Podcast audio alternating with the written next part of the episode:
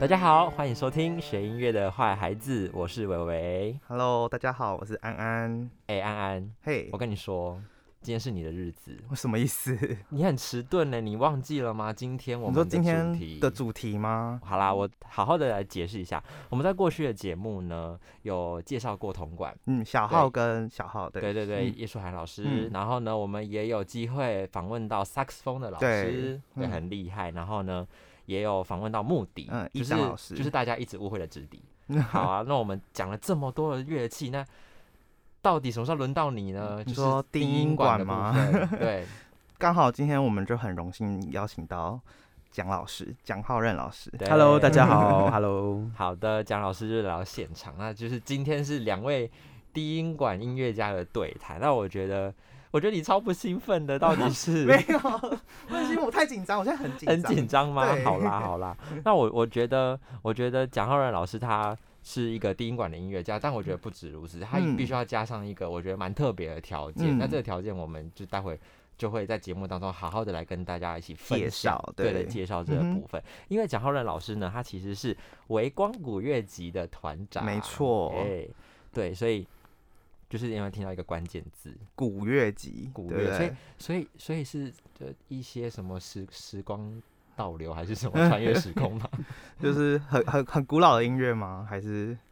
呃，我们可以说很古老的音乐或者是复古音乐 都可以，哦复复古古很流行，最近应该是大概在十年前吧，就这种复古的潮流很盛行。没哦错，然后包括说，好像什么东西都可以扯到复古，包括鞋子啊、复古款项啊，对啊古着，对对对对古着对，古着对古装，然后还有嗯那个什么呃皮包这样子的。嗯，哦，好好玩哦。对，其实古乐它呃讲好听一点，当然是一个复古的音乐，但是其实背后还有很多是包括音乐史、呃历史、文学、嗯建筑很多很多不同的元素跟领对域集合在一起的一个大的领域，这样子。嗯集大成这样子。那我们待会再来详细的谈好，嗯因为我现在有一个问题有点好奇，就是嗯想要问一下老师，为什么想要把就是乐团的名字取名叫微光？因为我其实觉得这两个字还蛮美的，就是哼对哦啊，我觉得那个意象很漂亮，就可能光点很微弱在那边闪烁，像萤火虫。嗯可是我不知道为什么要这样取、欸，哦，因为其实我也很喜欢摄影，嗯那我拍摄呃很多的主题，其实大部分是人像。那人像摄影呢，我又最喜欢参参照的画，就是那种文艺复兴的或巴洛早期巴洛克这种大师，像是林布兰、哦维梅尔、鲁本斯这样，又或者是卡拉瓦乔。嗯对，然后就有一次我办了一个摄影展，然后那个摄影展就叫做《黑暗中的微光》。哦，对，然后我就觉得说，诶，微光这个字又常常用到，常常听到。嗯嗯啊虽然听起来有点像是微微微花光钱包那 种感觉，对，可是的确是有一种朦胧的美跟一种意象。嗯那对啊 同时，我也觉得说，把它用在我们的古乐团，因为我我希望我的古乐团带出一个观念，就是我觉得是一种东方的对美跟谦嗯逊的感觉，嗯不是什么激嗯光或者是死激 光，或者光是破 对坏就时光，就对对是对是对。很柔和，想要让大家能够无负担的接对触到的。对，但是柔和同时又细腻，因为这个就嗯会像我以前在在欧洲的古乐的环境一样，因为我发现说，其实很多在欧洲的亚洲演奏家，是学习古乐的，因为近年来真的越来越多。然后他们很多音乐其实都非常的细腻，也是因为在台湾跟同时因为兵役那个时候跟疫情的关系，所以我就认识这群人。嗯，对，所以我就觉得说，那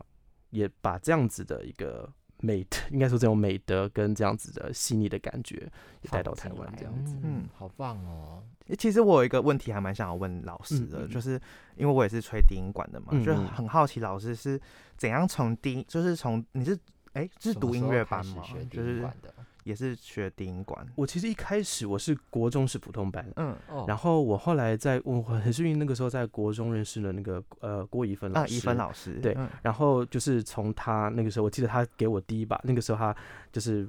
帮我帮我买了我的第一把的低音管，嗯嗯然后那个时候我就从他他就说他就很开心。这个乐器能够被传承下去，嗯这哇样子我还记得这这句话。那个时候感第觉一已次经听到很他慎的重时了候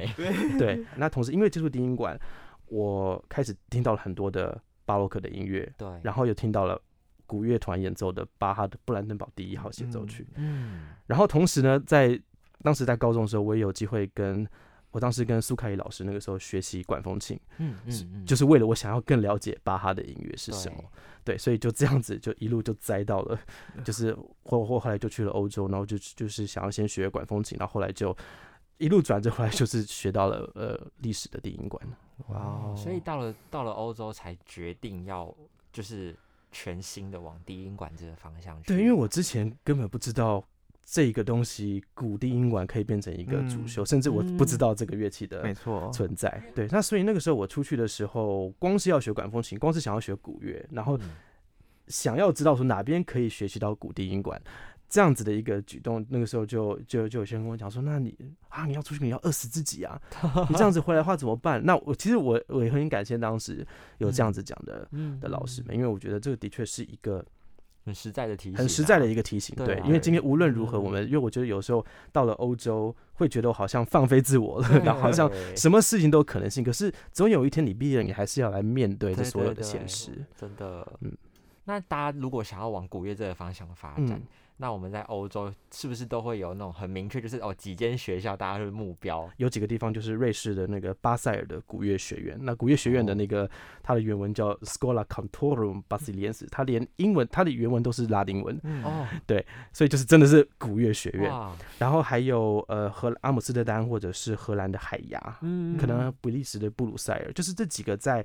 当时在欧洲所谓的二十世纪早期古乐复兴运动开始发展起来的时候，很重要的几个基地。那巴塞尔古乐学院是在大概有快一百多年，就是二十世纪初期的时候，嗯当时有一个瑞士的很有名的、很有钱的一个一个商人，他就在这边做了一个研究中世纪到巴洛克音乐的一个很大的一个基地，还有很嗯多的文献，所以就慢慢发展起来，变成一个学院了。了解，哦哇哦，所以老师好像是就是巴塞尔音乐音乐学院。对我后来就。是就是尾声，我后来就是哇就就就直接考去去考巴塞尔古乐学院这样子。好帅哦！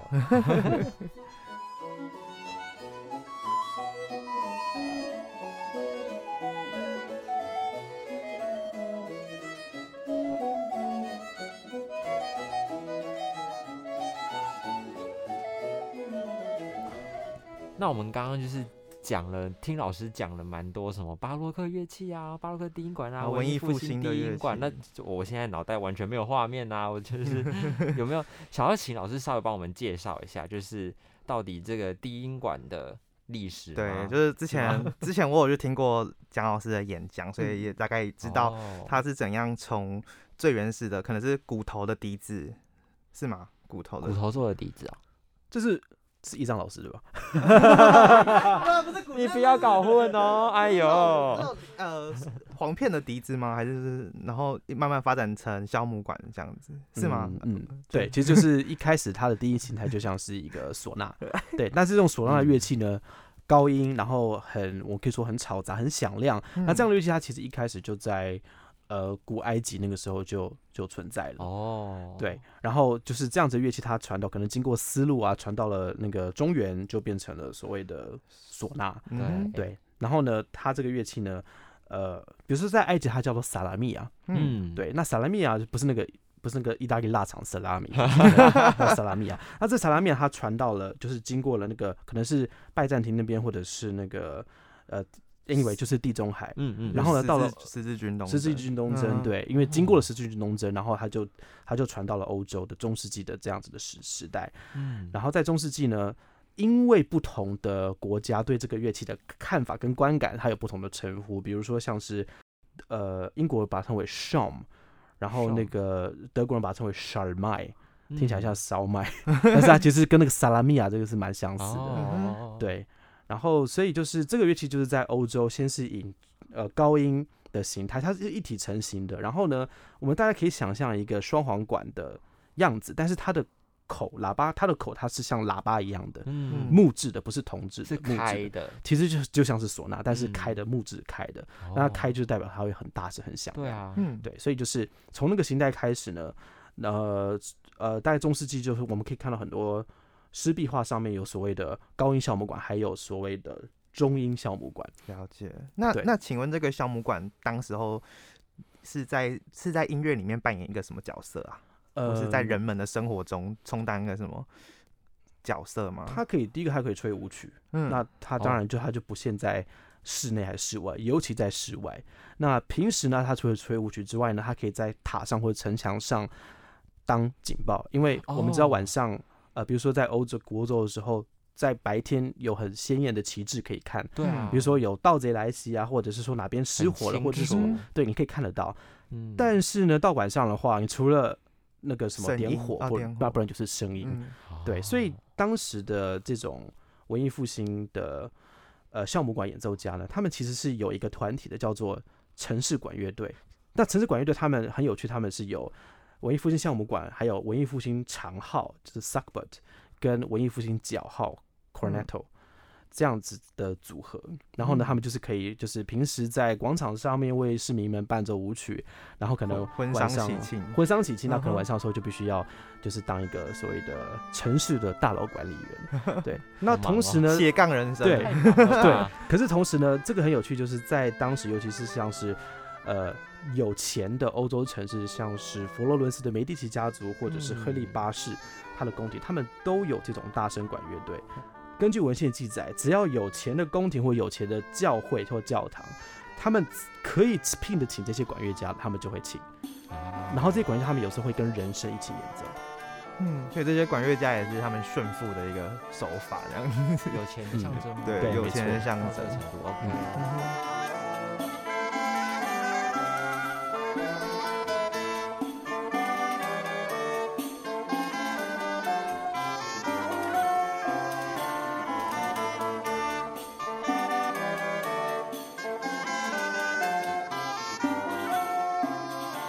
那这个项目馆是怎么样变成就是文艺复兴顶馆的呢？它是对变过去的吗？呃，应该是说，我们知道，就是音乐史一直到了文艺复兴时期，它的嗯音域变广了。嗯对，对啊那音域变广的话呢，它需要的乐器就变多了。对嗯对，所以就就必须 OK，中音出来了，然后到了次中音就更大致，然后然后再是低音，低所以当音时有所谓的文艺复兴低音酵母管，然后这个乐器大概一百八十公分，嗯甚至还有倍低音酵母管，有就是高大欸概超大的，快两百多公分。那这么大的乐器呢，当然它的声音很有威力性，所以它也有个原文叫做 bombach，就是炮击，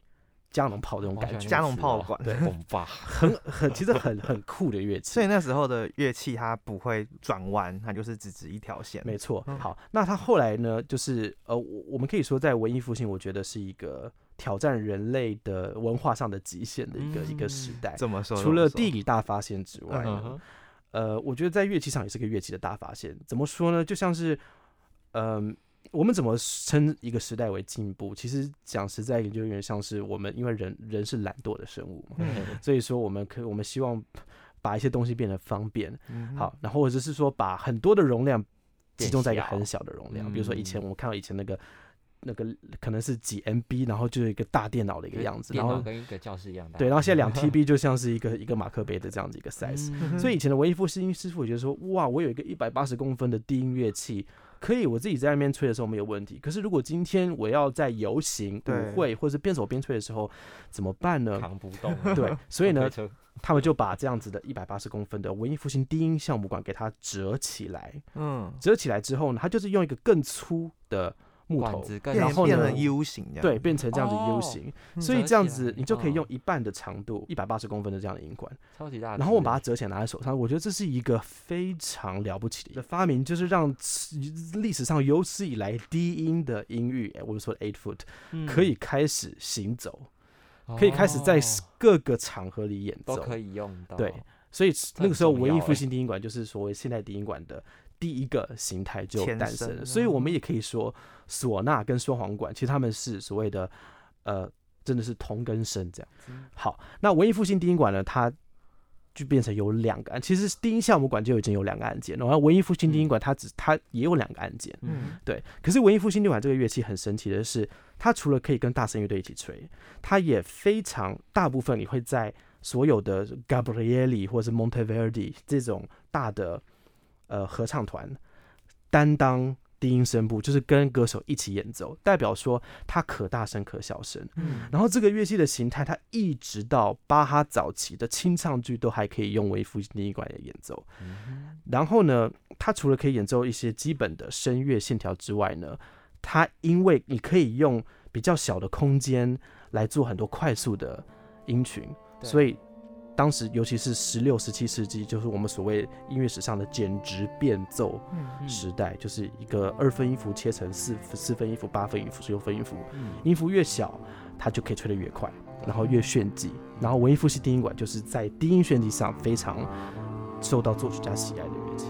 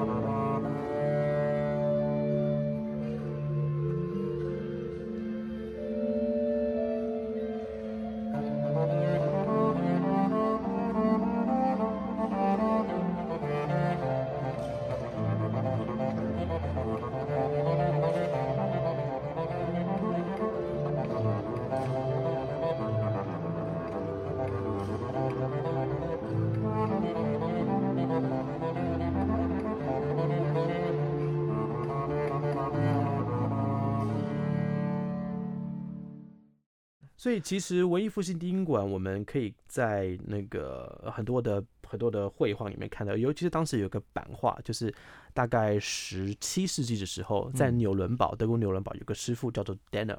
他的那个乐器工厂呢，那个版画上面他就很明确的就是有文艺复兴低音管，还有一个新的形态的乐器，嗯那这就是巴洛克低巴音洛管。克所以低其音实文艺复兴低音管跟巴洛克低音管是同一时间，就是到后期是同一时间存在的。嗯那当然呢，这乐这这个巴洛克低音管的创立呢，其实是嗯有它的必要性的。嗯，呃我们常常说古乐器是被取代的，对，但其实呢，你要这样讲，其实也是可以，嗯因为的确就是我现在东西要越吹越高，音乐要越来越广，所以我势必要打造出可以达到这样子功要能求的乐性器。要对拓展，可是当然，如果我要就是当时他们有没有发展到巴洛克低音管之间，代表他不需要这样子的东西。嗯嗯好，那巴洛克低音管为什么会诞生呢？呃，这个东西是个灰色地带，但是几乎可以确定是当时在法国，就是路易十嗯四太阳王路易十四旗下高跟的鞋那个，对高跟鞋那个高，跟鞋然后那个美腿、菠萝卜他腿、喜欢，听那个吗？他很喜欢跳舞，然后哦再他来很喜是欢呢，跳舞他当时做一个所谓的法式大文创，就是哇他要把所有的， 他其实就是意大利那边，因为意大利当时文艺复兴啊，然后怎样的是一个发展非常非常澎湃的一个地方，他把嗯这些哼东西呢借用到法国，比 如说就偷过来嘛。对，他再偷过哇来，比如说像是这个有点八卦，但比如说像是意大利式的庭园、啊庭园风格、花园，还有还有什么建筑，嗯对，凡尔赛宫嗯是其实就是也也是意大利这样的风格。再来 是，呃，凡尔凡尔赛宫最有名就是什么镜亭嘛，那那个镜子嗯当时其实是威尼斯布朗诺岛的它的一个玻 璃最珍贵的一个哦那个那个什么呃资产，嗯就是它的这个机密是不能外泄，如果外泄的话，那那些工玻璃工匠会被 c o m b o d 然后丢进那个亚得里海里面，哇对，所以。他他是用什么方式拿到这样子的不得而机知密的我不知我们不知道，嗯因为像偷到可可可可口可乐公司的那个成分的感觉。好，那他他拿到这样的机密之后呢，当然还有当时很重要的音乐家就是吕利，嗯或者是他的本名呃 Giovanni Battista Lully，他是意大利人，嗯，但是呢，他到了欧他到了法国之后就改名了，对，所以等于等于是是路路易易斯十四他就。把自己的脚 戳戳对断，戳戳一个洞的那个， 他把自己戳死了。被 戳死，因为他在指挥，然嗯后他就是拿那个指挥，因为以前的指挥棒很大根，嗯他，就戳到自以己的前脚。是什么东西都很大 根，是对， 不他是就戳到自己的脚，然后他就感染就死掉了。对， 好好看哦 所，以代表他可能出了很大力。好，对好，老师，老师继续。 对，所以就是说，他们就是那个时候，路易十在大力推动意大利音乐，所以其实当时有很多意大利的乐器，尤其是像是路易十三的时候，就有所谓的当时的这种文艺复兴乐团、文艺复兴呃大声乐队，其实也也有也很盛行。嗯那当时路易十觉得说，哦，这个声音其实太吵了，哦，他觉得太吵，他觉得说我要做一个法国的，我们现在对法国的印象就是就是嗯，对，就是柔和对柔和在天很气质，你说真的气质吗？还是啊就是有要点像是在云端上面跳舞这甜种飘感觉甜甜甜的声轻音，飘飘，没错，所以呢，这种文艺复，尤其是文艺复兴低音管，对他来说真的是太大声了，所以他就做了一个，他就要求当时的那个，当时的那个他他旗下的乐器师傅做一批新的巴洛克式的木管乐器，所以有巴洛克长笛，还有巴洛克双簧管跟巴洛克低音管。嗯，对这都它是就起这样源于东西法国。对，起源于法国，所以说法所以巴洛克低音管的诞生真的是。我们可以说是拜法路国易是一个十很四重要的一个一嗯一个嗯点，那他就把里面的管就里面的管径就也也都有改变了，嗯，嗯所以它，呢很适合吹奏数字低音，嗯但是呢，他在吹奏低音域的时候，甚至其他音域的时候，就会比较没有像文艺复兴管那么唱那么这么的实直接。嗯，对，它其实一个很，我觉得其实很含蓄的一个乐嗯器。哦，然后呃，对，所以从法国之后就发展到了各世界各个地方，然后渐渐的，因为它可以，它按键多了几个，然后呢，它又可以吹的比较高的音域，所以就渐渐的让开始巴洛克乐团啊，不同的嗯组合就大力的使用巴洛克的音管。嗯了解。哎、我我记得就是这个乐器，它是不是那时候因为路易十四，所以这个乐器其实他们也有骑马可以吹。哦，对，当时有个所谓所谓的 oval band，、嗯，一边 Oboe 骑马一边吹奏吗，有可能对一一边骑马一边吹，然后他科技表演，再来是就有点像是我们今天的呃，比如说低音管乐团，但是它会有很多把不同的巴洛克双簧管跟嗯很多管不同的巴洛克低音管，然后他们可以吹奏当时比如说像有一个有一个那个音乐的音乐乐谱的汇集者那个 f i l i d o 有很多这种组曲，嗯，很澎湃，然后很很那种皇家的这种舞曲，然后都嗯可以用纯木管，可能加上几把巴洛克小号跟定音鼓这样子吹奏。可好，我怕觉得为了让听众更了解现代低音管跟巴洛克低音管的差你们别要，合作吗？没有要合奏啦，就是我们同吹一首曲目，但轮流吹。哦那我们今天要为大家带来一小段，嗯对，这首是我们随手选的一个巴哈他清唱剧里面的一首，嗯呃，给低音管，它可以说是比较比较独奏性，就是 basson obliga 的一个一首咏叹调。嗯，嗯嗯嗯，好，那一样，我先阿兰吹，先嗯攻好，我来，我来，我来，我哦，直接视谱是不是？对，啊对啊对啊，好可以吧？哎哎、，可以，可以，可以， 可以，好好。好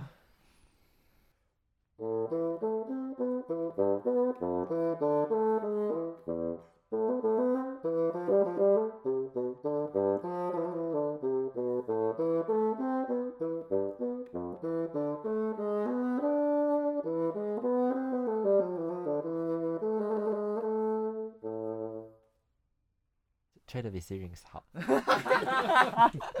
很不错啦，你要有信心好吗？我觉得很 好好听。好 好好对， 那再来就是老师的示范咯，一样的曲目，对，大家可以嗯感受一下。嗯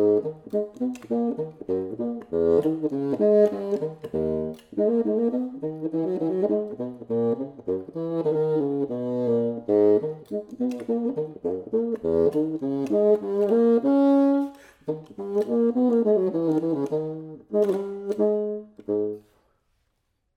差蛮多的耶、欸就是那个整个声音、整个质感都不太一样，而且它的每个音区的声音其实都有自己的个性，就不像嗯现代低音管的音色比较那么平均。对，对，其实我觉得嗯就是它有分，我们可以说它每个音都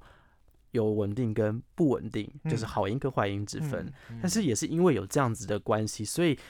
就是每个音它是不一样的，嗯每一颗音它的音色是不一样的。对，那这个其实就回到巴洛克的概念，就是所谓一个平均，其实反而不是巴洛克所期望的一个美学。哦你不会在巴洛一幅巴洛克绘画里面看到一模一样的东西。嗯，嗯，我觉得，我觉得你们刚刚听起来，我想到一个我觉得蛮蛮可爱的。我觉得你听起来很像红酒，然后老师你想像气泡酒，就是它会有很多你你没有预想到的那嗯种音色的颜色突然间出现，哦然后你的是很中规中矩，然后非常稳定的，了然后解。哦很圆润的结束。这样啊我酒鬼吗？ 没有，但我真的觉得蛮蛮有那种感觉，我、哦，我觉得很贴切啊。对啊嗯很喜欢。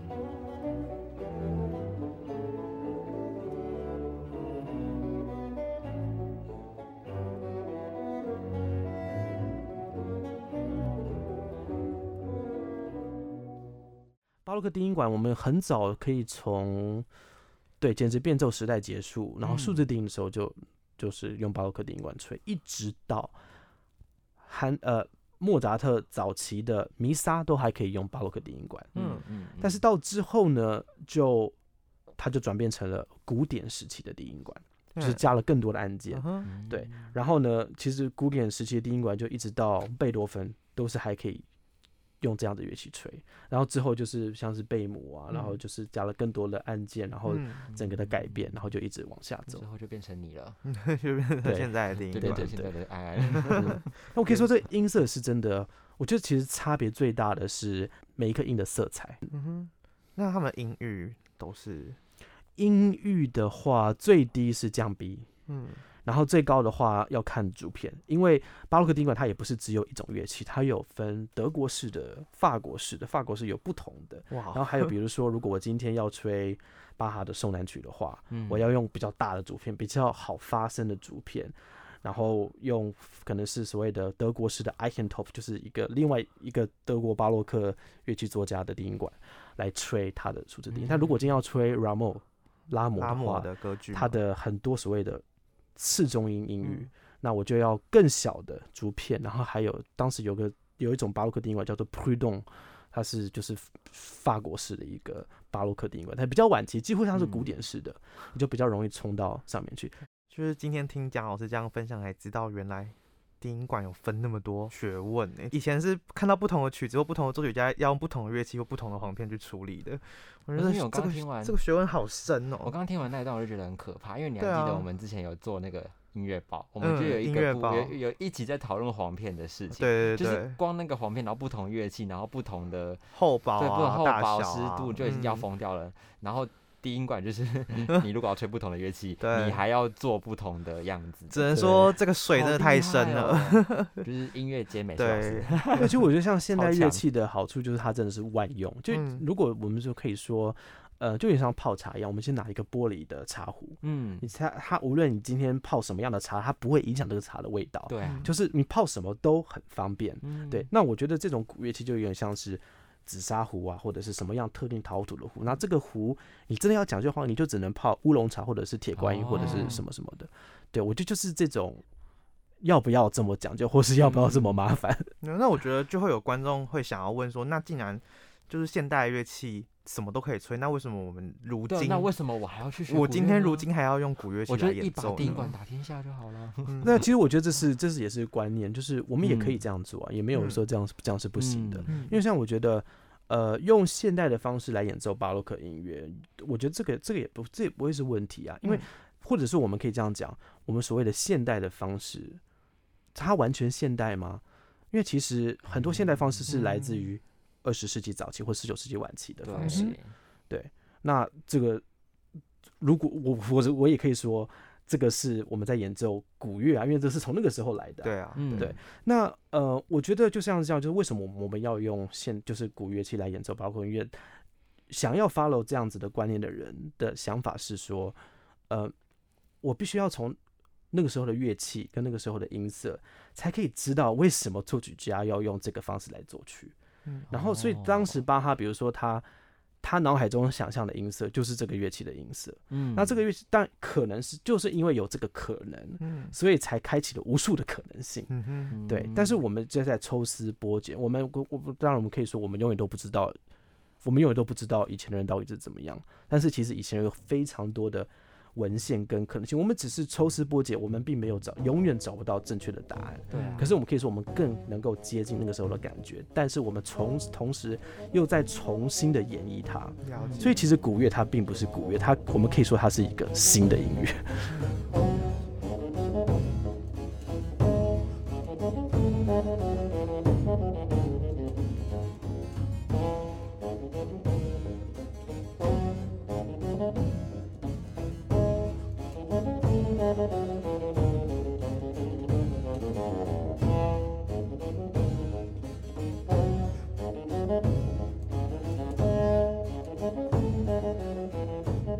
之前听老师的演讲的时候有说，那时候很多乐器都有家族乐器嘛，嗯，对对然。后那时候可能就一个什么聚会会个 party 啊，然后就大家就发乐器下去，嗯然后，就一人一支，可能不同不不就是同一个家族，但不同大小的就乐器，开那始就大家演一起一起吹一奏起吹嗯奏，对一起对一对起对玩，好好玩，哦，很酷哎，对不对？现在都没有这种东其实西。我觉得就是，我觉得，我觉得，其实这也是我以以后想要做的，就是音乐不用这么的，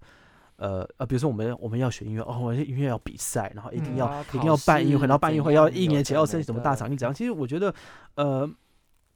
因为以前就是比如说他们不是所谓总部，他们是每个声部都有一个谱，然后就哎这样的桌子，然后发下去，然后就然后喝酒聊天，然后一起一起演奏这样子。好那我可觉得爱就是音哦乐就是本来就是要在人生里面，嗯，是哦，而且对我突然间想到，就是虽然我没有到现场，但是我有看到那个老师发的那个动，就是微光发的动态，就是老师你们有到台大里面去演奏，然后嗯嗯就是在就真的是在校园里面哦，然后就是就这样吹奏，然后大家是有围在一起，然后就一起跳那个舞啊，我觉得超酷的欸，它就是一个很开放式的，对对对对对，对就是你可以要吃饭，你要做什么都，当然是我嗯觉得就是你你当然没有办法，就是在演奏马太受难曲的时候这样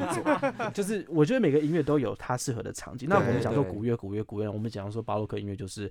奏鸣曲、协奏曲这样，但其实它有嗯很多不同的音乐，我们是希望可以用在不同的场合带出不同的元素。嗯，听完老师的访谈，我觉得其实就如同你们的团名，我觉得就是微光，它是可以吸引微光，而且微光也可以照亮微光，然后大家一起对大家才能一起发光，然后一起把这条道路照亮，这样子。嗯，就集就是微光也不会怎么样，因为集合在一起就，对，就微光会互很相找到微光、啊很。有力嗯量，嗯我我觉觉得得超我棒我很的喜欢你们的团名，这嗯样哦，子谢谢谢谢，因为我那时候就是看那个老师的现实动态，我真的觉得好感动哦，就是大嗯家就这样子，就是他们真的很 free 哦，就是你可以坐在草地上，然后你嗯可以吃东西，你也可以在那边跑来跑去，然后音乐就是持续的在演奏，就是真的很日常生活。然后嗯对他又是表演，可是他又让每一个人都就是同在一起的那个空间里面的感觉，嗯然后你不会觉得很刻意。嗯，对，我觉得超享受的。我有机会，